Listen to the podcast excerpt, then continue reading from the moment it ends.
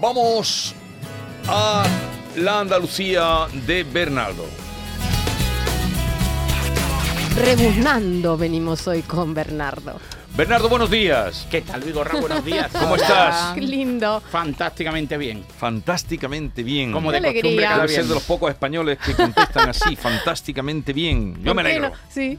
Y yo que me alegro. Si, si usted desea, modifico el saludo, pero No, no, no, no, yo quiero la verdad. Nos hace falta. Oye, hoy vamos a hablar de negocios emblemáticos. Sí. Negocios emblemáticos. Y me tienes totalmente eh, expectante a ver por dónde me vas a llevar hoy. Hoy activamos el GPS de la mañana de Andalucía en la subbética de Córdoba y concretamente en Cabra, un auténtico tesoro junto a Priego de Córdoba de la comarca. Y recordáis la Andalucía de los años 40, 50, recordáis no, lógicamente. Eh, hombre. En foto, lo hemos visto en fotos. Sí, sí. Habéis leído que era la época de eh, pucheros cortitos de avío, de hambre y miseria. Y entonces abrir una tienda de aliños para la matanza y para la repostería era una auténtica obra de ingeniería, ¿no? Por la dificultad que entrañaba emprender en esa, en esa época. Y en Cabra, en los años 40, una familia oriunda de Montefrío, de Granada, la familia Valenzuela, inaugura la tienda Los Granadinos, que ha modificado su sede eh, en los últimos años, pero que se ha convertido en un clásico, ¿no? Eh, posteriormente hablaremos con, con el actual propietario, pero es curioso cómo ha evolucionado su eh, mercado y sobre todo el perfil del cliente, ¿no? Porque Por- sigue abierta la tienda. Sí. Pepe Valenzuela, que es el propietario actual, se jubila en aproximadamente 10 meses. Sí. Pero desde el año 44 es un despacho el más famoso de la comarca y de la provincia de aliños para la matanza y para los pasteles. No sé si recordáis, precisamente en los años 50, 60, unas salchichas que aún permanecen vivas en el mercado, que eran las salchichas Purlón. Sí. Ah, sí. Las salchichas claro. Purlón entonces eran las más famosas en los años 50, porque además eran un símbolo de modernidad, ¿no? Salchichas alemanas importadas y eh, tiendas como la de los granadinos apostaban por una matanza tradicional con la longaniza. Pues eh, en aquella época las salchichas Purlón se escuchaban así. Salchichas de Frankfurt Purlón. A mi marido le vuelven loco. Presume porque de joven estuvo en Frankfurt. Dice que las Purlón sí tienen un sabor auténtico. Yo sé que están hechas con carnes selectas. Si tiene marido, tenga Purlón. Oye, están diciendo cómeme, cómeme. Si tiene marido, tenga purlón. Pero bueno, ¿esto qué es? Bucear en los anuncios de los años 50 y 60 está siendo la mejor receta para conocer cómo era la sociedad de entonces. Hoy sería inapropiado totalmente. Yo creo que sería motivo de. Bueno, de. de- Pero esto lo has puesto Porque estamos muy exagerados. En la zona triunfaban más las longanizas que yo, que yo, esto que el que las purlón. salchichas que el purlón, burlón. que eran auténticos símbolos de modernidad. En Madrid y en Barcelona, los supermercados de la época pues debían abastecerse con camiones importados de Alemania exclusivamente con este tipo de salchichas, porque las personas que querían ser modernas en aquella España autárquica, pues consumían salchichas purlón. Sí. Pero no, pero los aliños de los granadinos no solo eran para, para las longanizas, para los salchichones, para los chorizos, sino también para un- una, una crema que entonces triunfaba y que en España también se anunciaba en la, radio, en la televisión y en la radio de forma peculiar. A ver.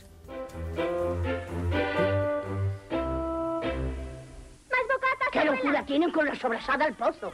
Que si no se pega al paladar, que si tiene un sabor muy rico. Jesús, ¿cómo afina? Sobrasada el pozo. Y lo bien que se prepara. Y qué rica está. ¿Quién se ha comido mi sobrasada? Aquí, la joven. Vaya, me tocó la china. Sobrasada el pozo, de Industrias Fuertes. Rafael Aparicio. Rafael Aparicio, Rafael Aparicio. Inolvidable Rafael Aparicio. Que hizo muchísima publicidad, ¿eh, Mm, Rafaela? sí. sí, Sí, sí, sí. La, la publicidad e- era además la estrella en los años 50 y 60 de la publicidad alimenticia. Porque, bueno, además era una mujer, sinceramente, con un peso. A ver qué dice, a ver qué A ver. No, era una mujer gordita. eh, Robustita, no pasa nada. Con un peso entonces de la época pero era, perfecto. pero era una actriz buenísima. ¿eh? Muy- Sí, parece que la estoy acordando. Estoy acordando una, una obra de teatro que se llamaba, a lo mejor la viste tú, Alicia en el París de las Maravillas. Que era una hija que se va allí, triunfa y va a verle. Que, y entonces cuando... de- que me da el perrengue, que me da el perrengue. Muy simpática, muy linda, muy buenísima. entrañable. Pues los granadinos retó a, a las marcas más famosas, a Salchichas Purlón, a la sobrasada del Pozo y a todo tipo de embutidos que procedían de otras latitudes y se convirtió en una estrella. ¿Y con quién quieres que hablemos? Pues con Pepe Valenzuela, que a día de hoy es el icono de los granadinos. Pepe, buenos días. Hola, buenos días. Eh, eh, que nos está hablando Bernardo de esa tradición, de esa tienda, y sigue tal cual la tienda. Sí, la tienda sí, cada día más porque me estoy quedando solo y yo llevo ya trabajando 52 años en la tienda. 52 años. ¿Y quién, le- quién fue el que la puso? A ver. Que mi padre vino, pues nos llamamos de Granadinos porque mi padre venía de Montefrío, Sí. un pueblo de Granada. Y, nos- y entonces vino el año en el año 44, en el mes de enero. Y llevamos en carga por 78 años. 78 Y yo- años. Y yo trabajando, entré con 13 y yo llevo 52 años aquí trabajando. Pero nos dice Bernardo que dentro de 10 meses has dicho... Sí, eh, me- se- me- se, me jubilo. se jubila usted. ¿Y qué va a pasar con los granadinos? Pues yo quiero que siga con lo mismo, que siga en una tienda vendiendo las especias, el homenaje de cocina, toda- todas esas cosas. ¿Sabe usted? Eh, Pepe, eh, la estrella de los granadinos es el cerdo del escaparate, ¿no? Y Sí, no- tengo un cerdo que es es mundial, muy famoso. Ahora en, el mes- en este mes que viene lo pongo ya y la- viene mucha gente a verlo. Claro, cuando empieza la matanza. Efectivamente, para el reclamo de la matanza. Pepe, eh, ¿es Eso. cierto que el primer cerdo que expusieron lo compraron en unas fallas, que era un ninot? Sí, sí, sí. Mi padre iba a Valencia, por lo tanto los niños los comprábamos de Ceilán. Y mi padre fue a, la- a, a, a- a Valencia, entonces lo vio y le, y le hicieron. Este que yo tengo ahora mismo es el que hace ya tre- tres. Tres cerdos. De que- Un cerdo indultado fue entonces. sí. Y, y el primero de una falla y los otros de dónde los han comprado. Pues nosotros le compramos, yo le compré los, productos a Ruca, y Ruca nos lo apañó, el hombre nos lo hizo de Granada, que Ruca un, eh, de peligros de Granada, y nos hizo un- un- dos de esos, y este que tengo es el segundo. Pepe, ¿y ha habido encargos de Rusia, de China, de Estados Sí. Unidos en la época de mayor bonanza? Sí, sí, yo, yo te estoy vendiendo productos para preparar pues, salchichón, cho- cho- chorizo, todas esas cosas, sí. Te, te- te vendo para Estados Unidos, Nueva York, eh, Los Ángeles, California, eso por ahí. Y luego ya líneas ya normales, por ejemplo, que yo lo más vendo el, el pimiento molido, la canela y, y el azafrán en rama. Eso pa- lo estoy vendiendo en Sudamérica, en Argentina, Chile, eh, Colombia, Perú, por ahí, y en Venezuela. Y luego de- en, en China estoy vendiendo la- las tres cosas que yo vendo y donde y en Rusia sobre todo azafrán en rama. Eso Jolines. se lo llevan a montones. Azafrán en rama Wow. para Rusia. ¿Cuánto Sí. vale, no sé, 100 gramos o un kilo de azafrán? Eso, eso vale un kilo 3.600 euros. Wow. Yo, yo, por ejemplo, yo tengo tres tamaños de medio gramo que valen un 50, de 2 gramos 6,80 y de 15 gramos 15 euros. Y eso, pues, allí me dijo, la, yo tengo mucha amistad con la mujer que trae los niños de, de, de Ucrania. Sí. Y me dice que es para, para echárselo a la boca. Me dijo un día. Para echárselo al boca. vodka. Ah, no, no es para hacer paella entonces en Rusia. No, no, no, allí no creo que- Se lo- Sí. el Bueno, loro. si, de- si- Eh, si- si antes del Bosca quieren paellas, pues... Pero, a ver, pero, El y, y loro cuando ha llegado, eh, a ver, Pepe, cuando ha llegado el Internet, porque esto que está usted diciendo es la internalización, supongo, Sí, sí. también a través de Internet usted se mueve para vender productos. No, yo, yo no, no, porque soy de lo antiguo. Yo soy la persona antigua y no, no tengo nada. Viene casi todo el mundo, viene aquí a, a comprarme a mi, a mi casa. Le viene Yo el ruso ahí Pero a la fíjense, tienda. fij- fijaros Sí. por lo que está contando, si esto en Internet eh, funcionara. ¿Y tiene usted sucesores?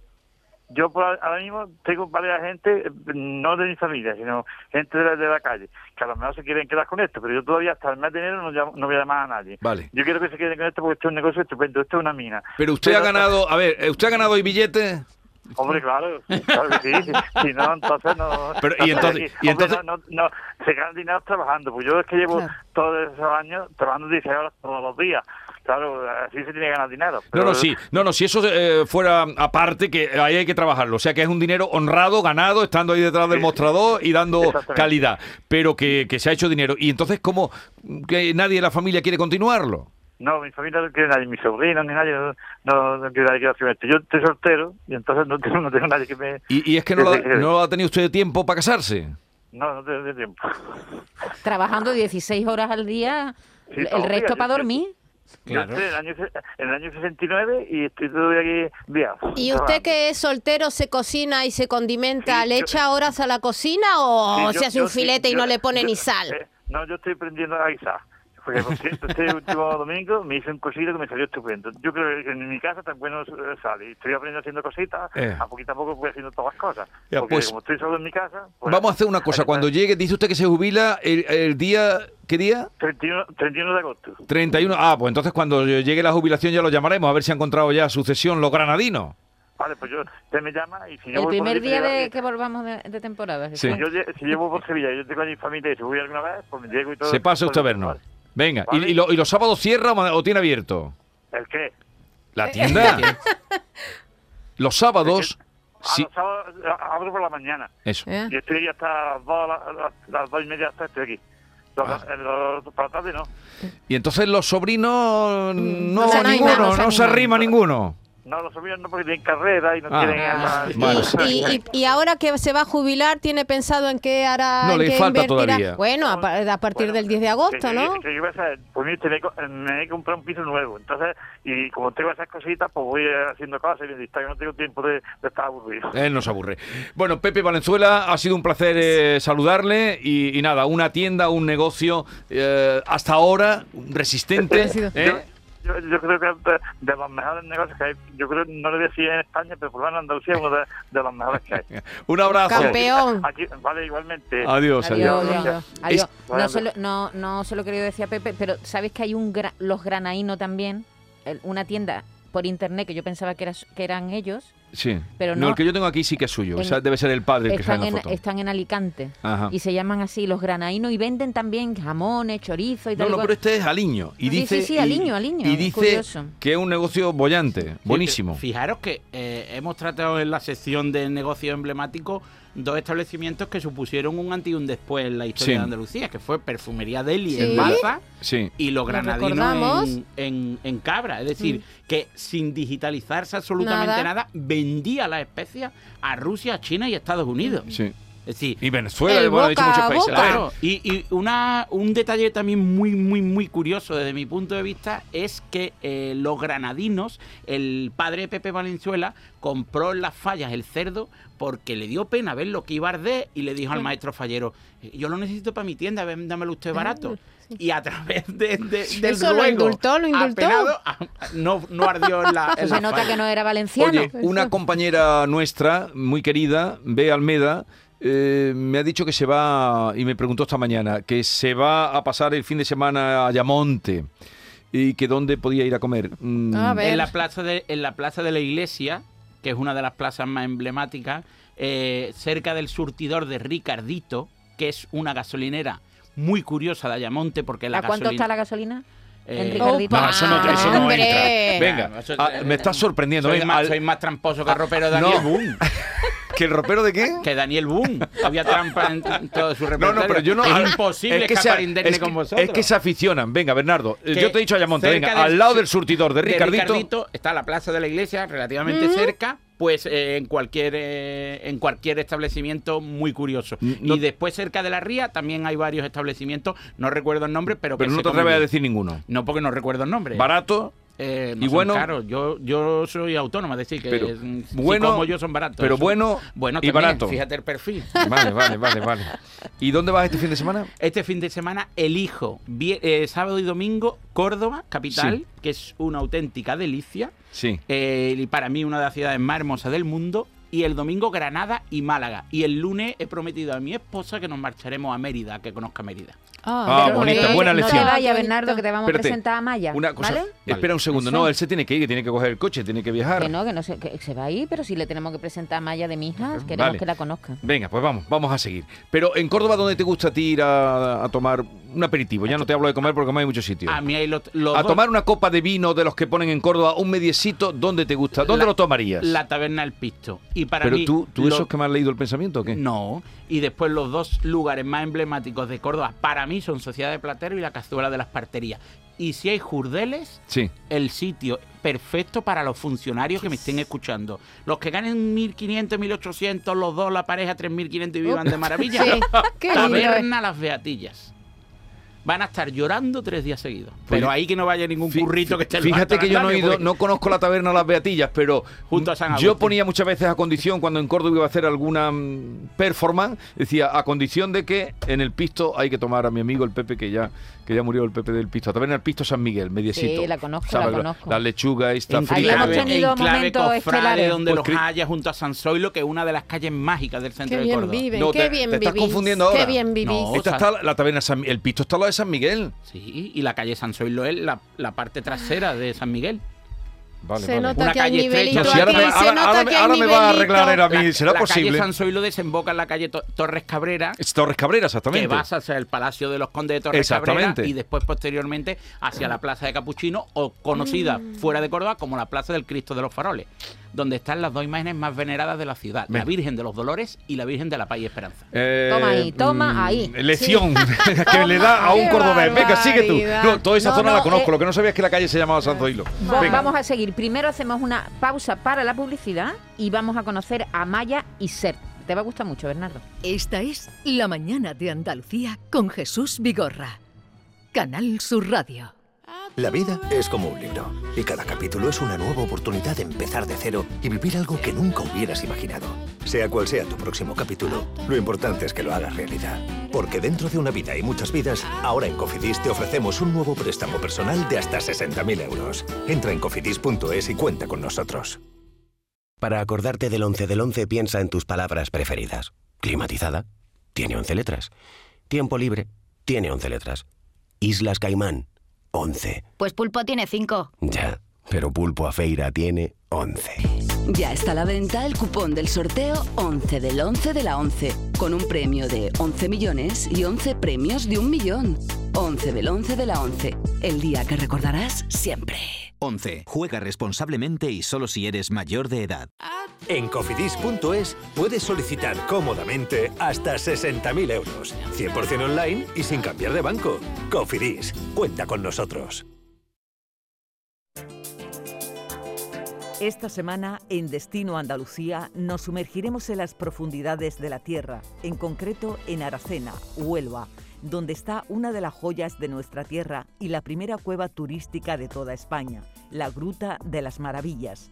A continuación recalaremos en el balneario de Lanjarón, a las puertas de la Alpujarra Granadina, donde disfrutar con sus seis manantiales de agua minero-medicinales que lo convierten en un destino idóneo para relajarse y les llevaremos hasta Cádiz para conocer su historia gracias a una visita teatralizada que nos lleva a descubrir secretos de una de las ciudades más antiguas de toda Europa.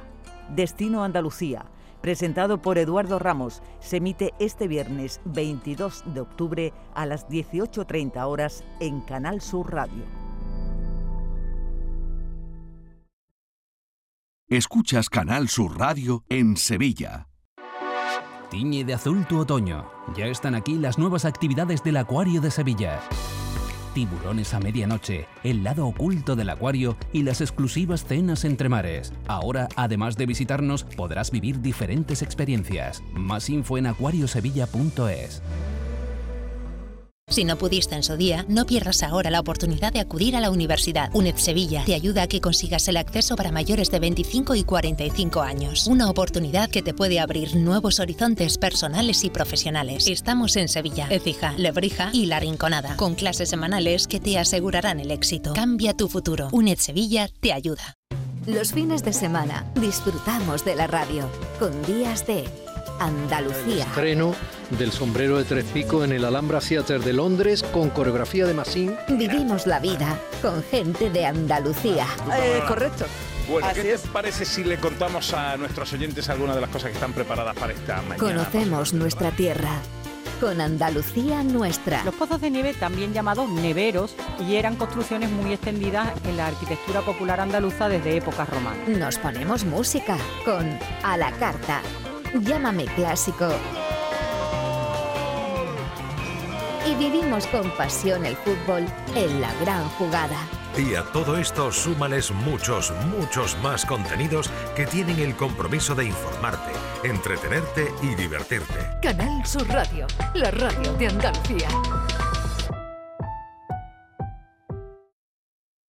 Andalucía Nuestra viaja este sábado a Bujalance, a la provincia de Córdoba. Contaremos la relación de Camilo VI con la localidad y hablaremos del milagro de la luz, un fenómeno a medio camino entre la mística y la arquitectura.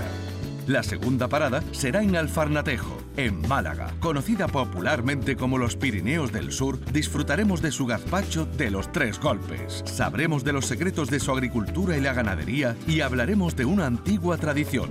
Porra fuera, porra dentro. Andalucía Nuestra, este sábado desde las 7 de la mañana en Canal Sur Radio y de 4 a 5 de la tarde en RAI con Inmaculada González y siempre que quieras en la radio a la carta. Quédate en Canal Sur Radio, la radio de Andalucía. La mañana de Andalucía con Jesús Vigorra.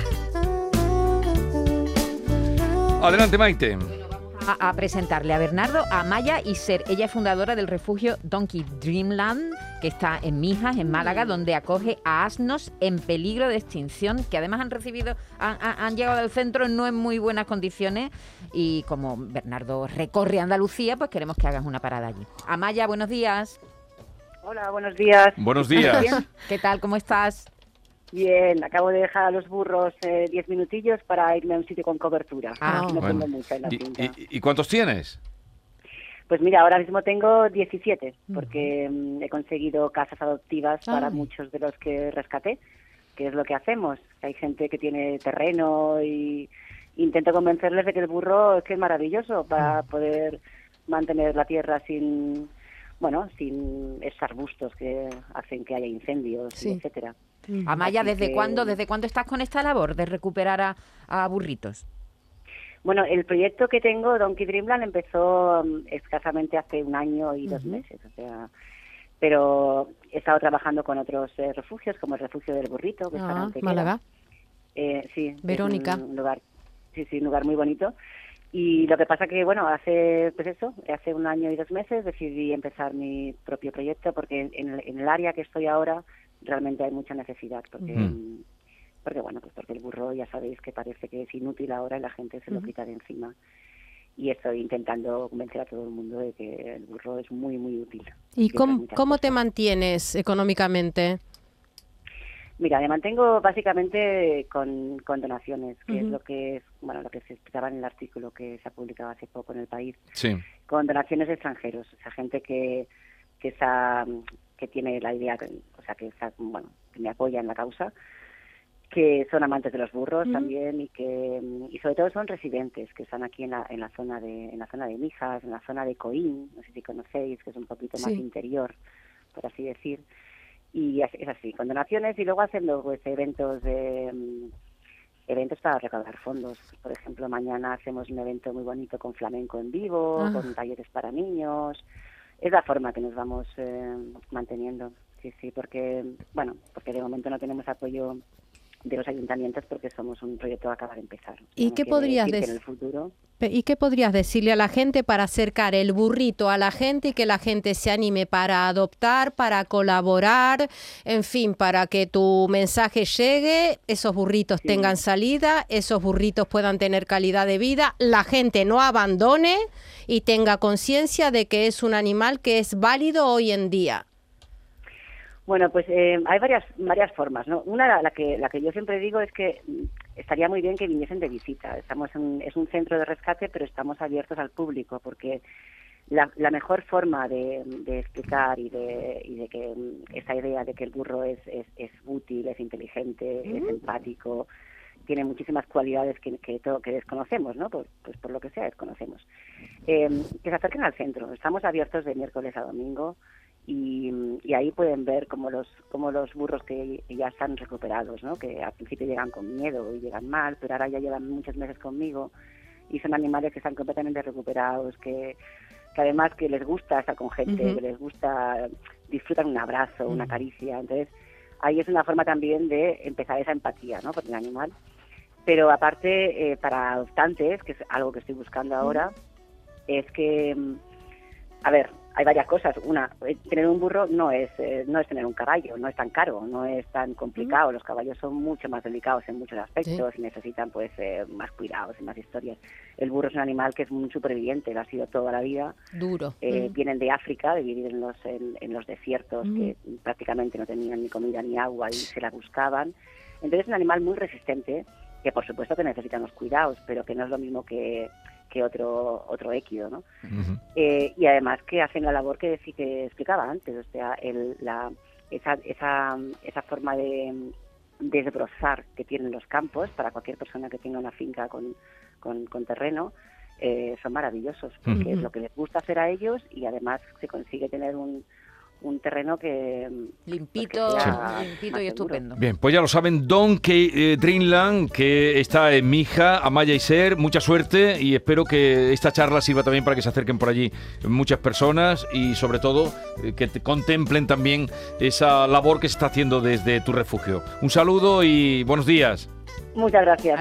Y muchas gracias por tu labor. Dios te bendiga. Un apunte muy rápido. Hablamos de burros, pero no especificamos. Son burros andaluces, que es la raza autóctona más antigua del mundo, con más de 2.500 años de historia. Nació el burro andaluz en Lucena, aunque después se integró en diversas áreas. Y es fundamental no adoptarlos para que sean mascotas. Son fundamentales para la agricultura ecológica, porque son animales que necesitan estar en el arado y desbrozando determinados terrenos. Por tanto, hay que integrarlo en un sistema de, de, eh, agricultura sostenible. Y además vienen, te siguen, te dan Normita, vale te ya. Eh, burros andaluces Ay. costeados por extranjeros, como ha dicho la, la Claro. Por extranjeros. Bernardo, pásalo bien el fin de semana. Muchas gracias, hasta el próximo fin de semana. Seguimos. Esa mascota, La te dan cabezazo. Con Jesús Vigorra.